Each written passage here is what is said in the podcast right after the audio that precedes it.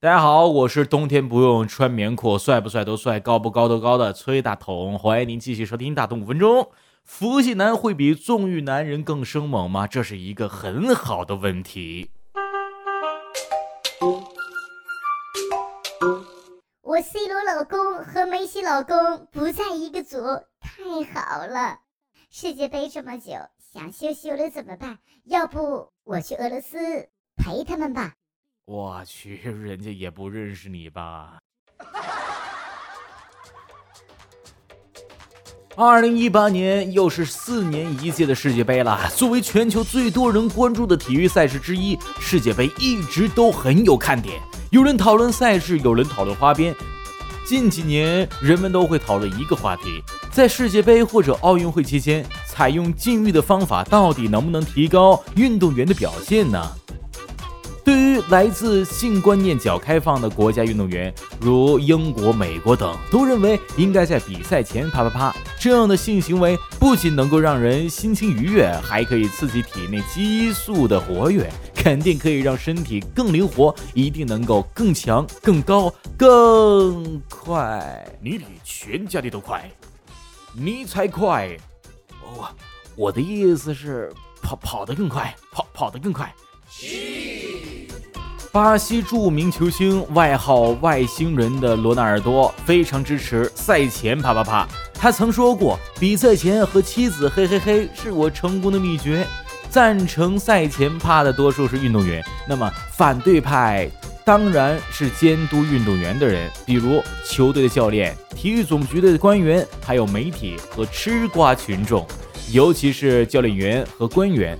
他们为了保证自己的手下运动员能全力比赛，当然不想让他们为所欲为，浪费精力了。昨天晚上射那么多，比赛前射不进怎么办？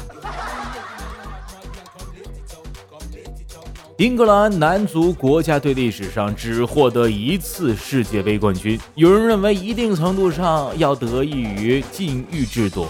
零二年世界杯冠军巴西队主教练斯科拉里只允许球员正常性接触，不允许性狂欢。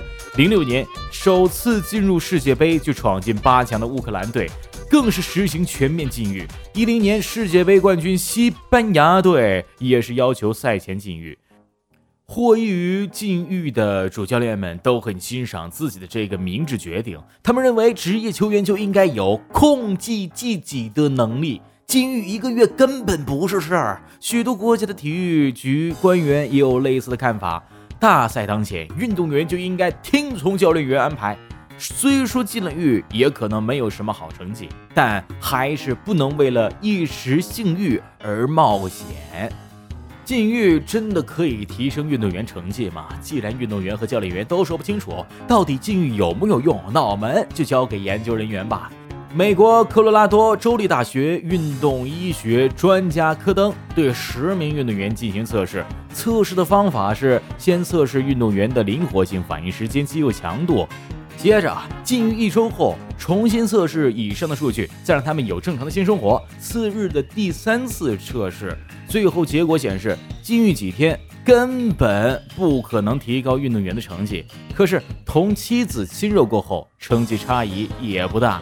其实一次性爱消耗的体能和慢跑两千米差不多。对于身体状况良好的运动员来说，啪啪啪只能算是上热身运动，并不会太累。